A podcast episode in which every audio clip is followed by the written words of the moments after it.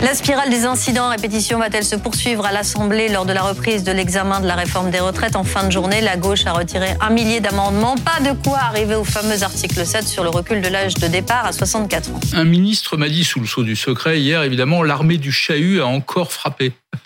Je trouve que l'armée du chahut, c'est pas mal comme, comme expression. J'aime bien. Les écologistes décident d'abandonner tous leurs amendements.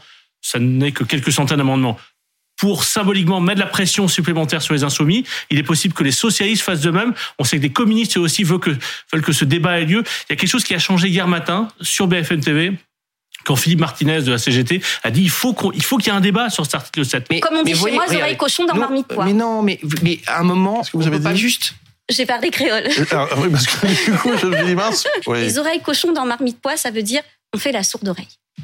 D'accord. Nous assistons démunis à une forme de dérive de notre vie politique dans laquelle, comme un miroir grossissant de notre société, on peine à débattre du fond et nous nous arrêtons trop souvent à l'agression de l'autre camp. Je veux croire qu'il n'est pas encore trop tard.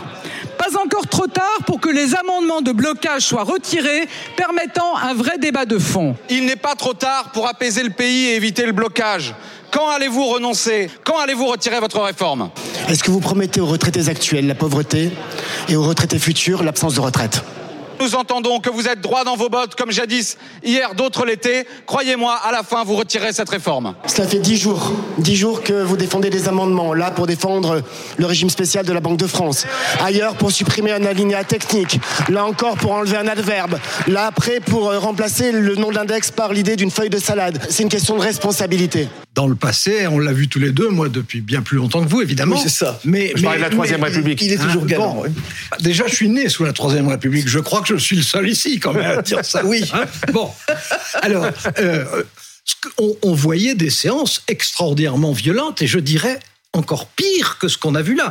Pierre Palmade est-il sur le point d'être entendu? Il est hors de danger, mais il est toujours dans un service de réanimation ce matin. Quatre jours après l'accident, il y a encore de nombreuses zones d'ombre. Hier soir, il y a eu une intrusion. On nous dit que vers 1h30 du matin, l'alarme de cette maison s'est déclenchée. Donc les gendarmes sont venus. Alors est-ce qu'il s'agit euh, de personnes malveillantes, de paparazzi, de photographes venus chercher, essayer de récupérer des photos, de gens euh, proches de cette affaire qui tentent de faire disparaître des derniers éléments? Évidemment, on ne va pas rentrer dans, ces, dans toutes ces hypothèses, mais c'est surprenant. C'est Info BFM TV, transfert de Pierre Palmade du service de réanimation à celui de chirurgie digestive. L'état de santé des victimes de l'accident qui l'a provoqué reste, lui, beaucoup plus grave. Il ne pense qu'à eux, donc à cette famille. Il assumera toutes les conséquences de ses actes avec la euh, conscience terrible qu'il ne pourra jamais réparer le mal qu'il a fait, aussi vain euh, que cela puisse paraître. Pierre leur demande pardon du plus profond de son âme. Pour le dire de façon très claire, ils sont insensibles à ces excuses qui ont été formulées aujourd'hui. La famille demande à ce que justice soit faite.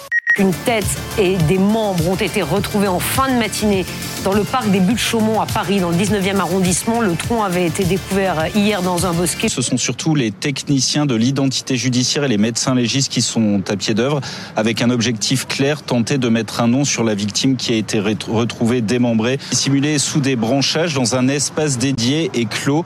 Clos, un espace qui devait accueillir en fait les sapins de Noël avant qu'ils ne soient compostés.